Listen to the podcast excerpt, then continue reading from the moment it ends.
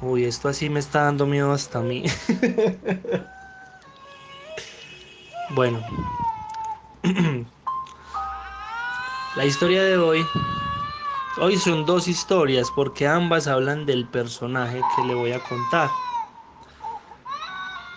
Este sí no tiene una región particular, se puede aparecer en cualquier lado, no es tan específico como el anterior, como el sombrerón pero sí trae consigo unas características que lo hacen interesante. La primera historia es de una señora que todos los días salía a lavar la ropa al solar.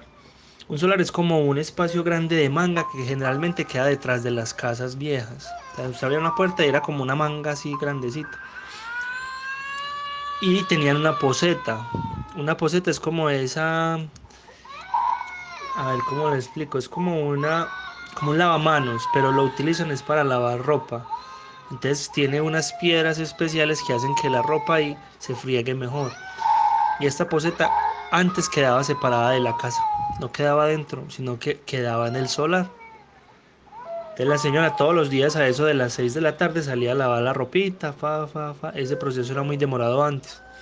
Entonces le podían dar las 7 de la noche y ella lavando la ropita. Un día a eso de las 6 de la, de la tarde, seis y media de la tarde, ella vio que por allá entre las matas había un bulto. Haga de cuenta que era un costal, café, tirado en el suelo. A ella le llamó la atención porque nunca había visto algo así, un costal ahí en medio de las matas. Y siguió lavando la ropa cuando ella vio que el costal se movió, como que hizo un movimiento y ella así con la vista periférica. Cuando volteó a mirar el costal, el costal estaba quieto otra vez, el bulto. Ella un poquito ya más nerviosa terminó ahí y se entró más bien para la casa. Al día siguiente salió nuevamente a lavar ropa Miró para allá y el costal no estaba. Empezó a lavar su, ropa, fa, fa, fa, fa. Y a eso de las seis y media de la tarde, miró y el costal otra vez ahí. Ahí ella sí se asustó y dijo, ¿quién es? ¿Cuál es la bobada pues? Nadie respondía nada. Entonces ella nuevamente a las seis y media tuvo que coger su ropita e irse. Al tercer, mío, al tercer día ya ella venía prevenida a lavar la ropita, qué pecado. Y esta vez el bulto ya la estaba esperando, pero ya tenía ropa acumulada, entonces decidió seguir lavando. Ella lavaba, lavaba, lavaba. Cuando nuevamente de reojo ya vio que se movía. O sea, como cuando usted nota que algo se mueve cuando no lo está mirando, una sensación de movimiento, pero usted voltea y no se está moviendo nada. Más o menos era lo que ella percibía. Cuando ella levantó la mirada nuevamente, el bulto estaba ahí, inerte, pero ella tenía la sensación de que se había movido. Entonces, ahí ella más enojada. ¿Quién, ¿Cuál es la boda? Pues muestre a ver qué es lo que quiere, pensando que era alguien que le estaba haciendo alguna broma.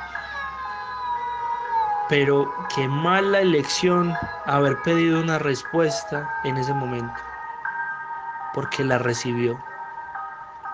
De ese bulto salió un gemido. Mm. Esa señora ahí no cupo en el cuerpo del susto que le dio y se fue corriendo. Desde esa noche ya sí le contó al marido lo que le estaba pasando. Entonces eh, él le dijo, ay no mija, ¿sabe qué? Venga, vamos a bendecir la casa. Cogieron, le prendieron velas a los santos, echaron agua bendita por toda la casa y esa noche particularmente no se sabe si fue por la por pues, el susto que pasaron, por la predisposición. Pero esa noche no pasaron buena noche. Porque esa noche los perros aullaron, todo lo que usted quiera. Se escuchaba que caían cosas pesadas al suelo. Haga de cuenta como usted dejar caer un colchón al suelo, como suena. Así.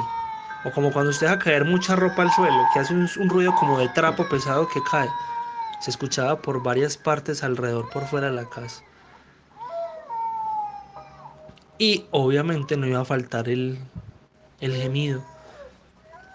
De tanto en tanto, unas veces más lejos, otras veces más cerca, se escuchaba el gemido. Mm. Al otro día fueron a la parroquia, le contaron al padre y el padre dijo, ah, no, no se preocupen muchachos que eh, eso es el bulto. Se les estaba apareciendo el bulto. Padre, ¿cómo así?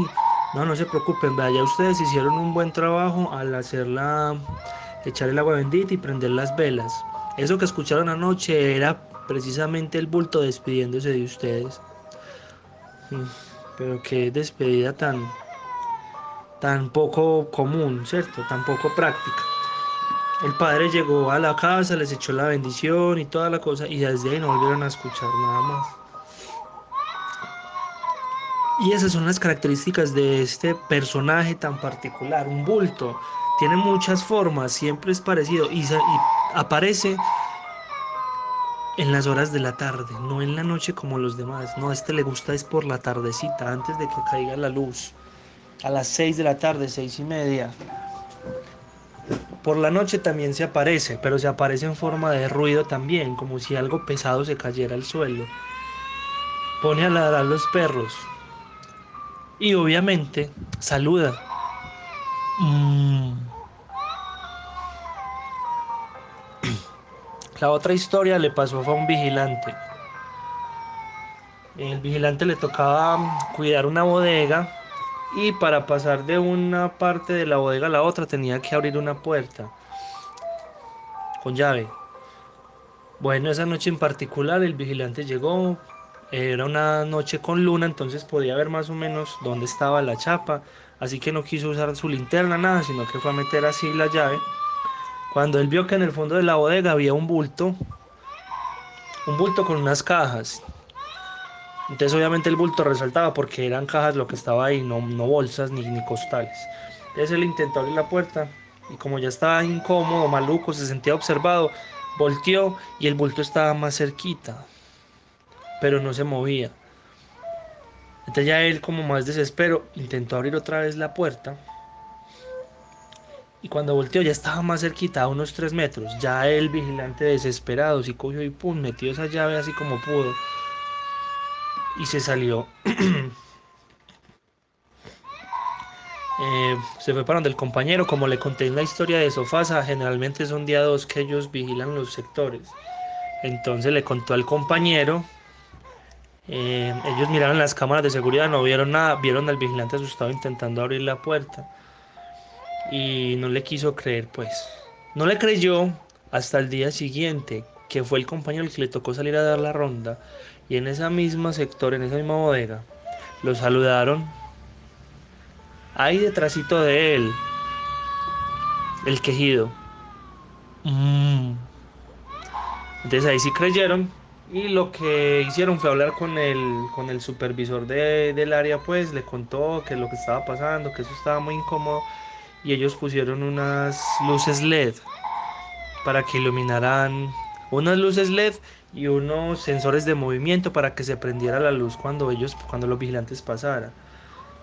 El problema es que las luces estaban prendiendo sin que pasara nadie. La historia del bulto.